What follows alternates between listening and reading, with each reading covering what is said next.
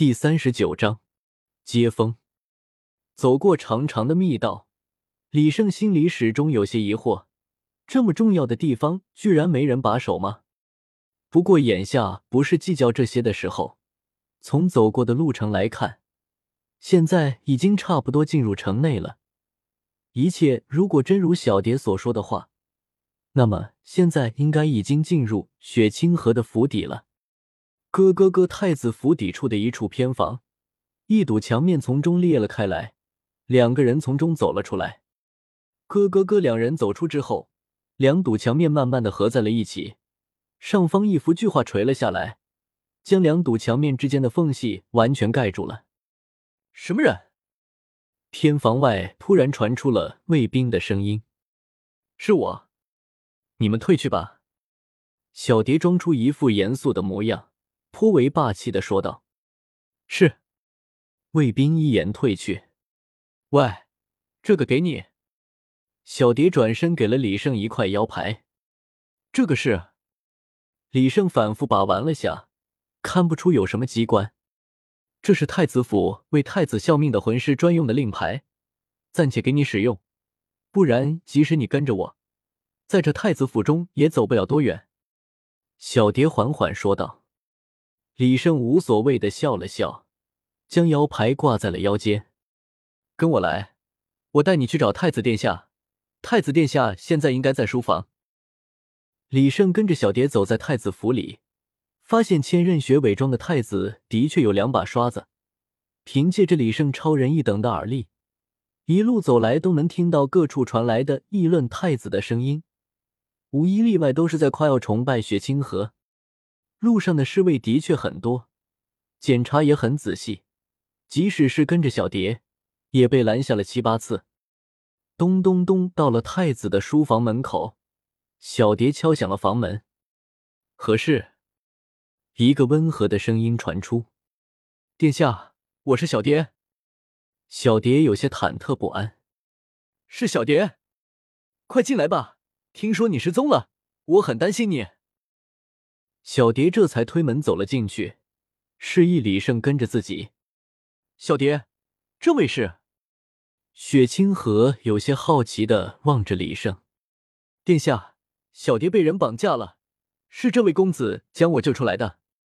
小蝶连忙解释：“我请他把我送回来，为了避免麻烦，我们走的是您的密道。”小蝶说完便低下了头，有些愧疚的样子。没关系的。你是我最好的侍女，而且我相信这位小兄弟是不会将这件事说出去的。雪清河安慰了下小蝶，望了李胜一眼：“太子殿下，我李胜绝对不会将密道说出去的。”李胜坚定起了眼神，做出了一副十分守信的模样。雪清河哈哈笑了两声，向李胜说道：“不用那么见外，你就叫我雪大哥好了。”不得不说。千仞雪所伪装的雪清河待人，让人觉得如沐春风，宛如一个翩翩君子。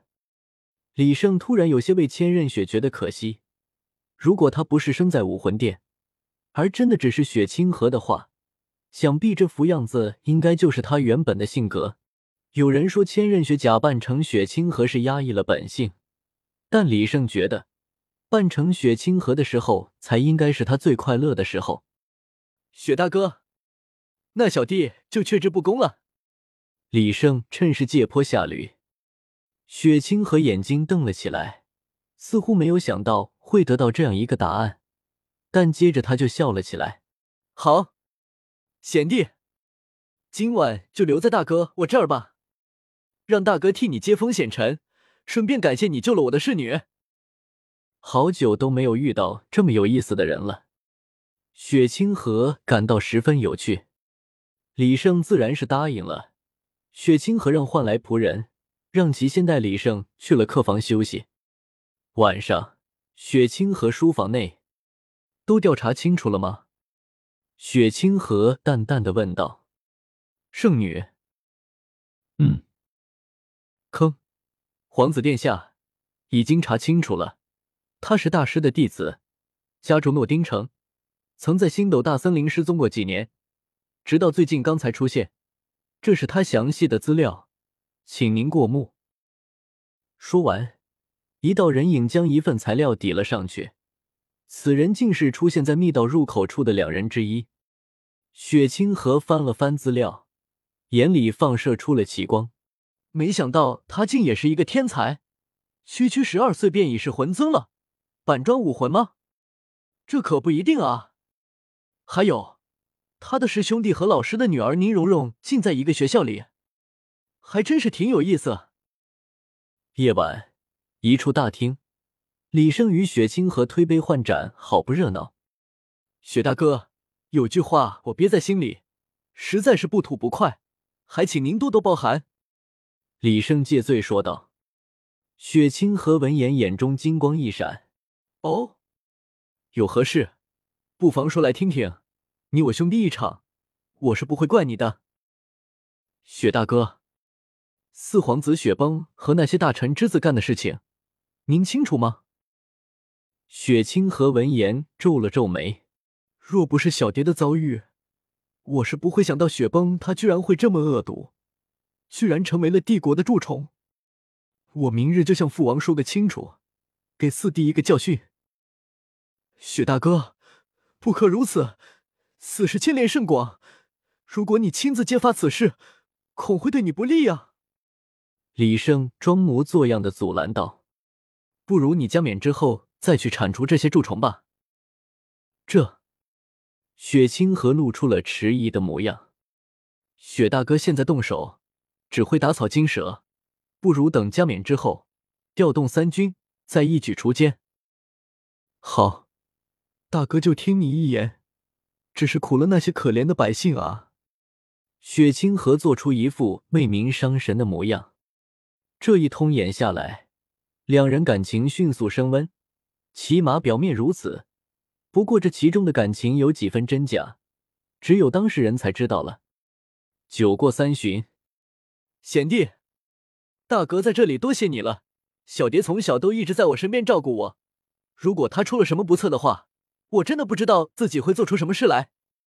雪清河此刻真情流露，没什么，路见不平，拔砖相助。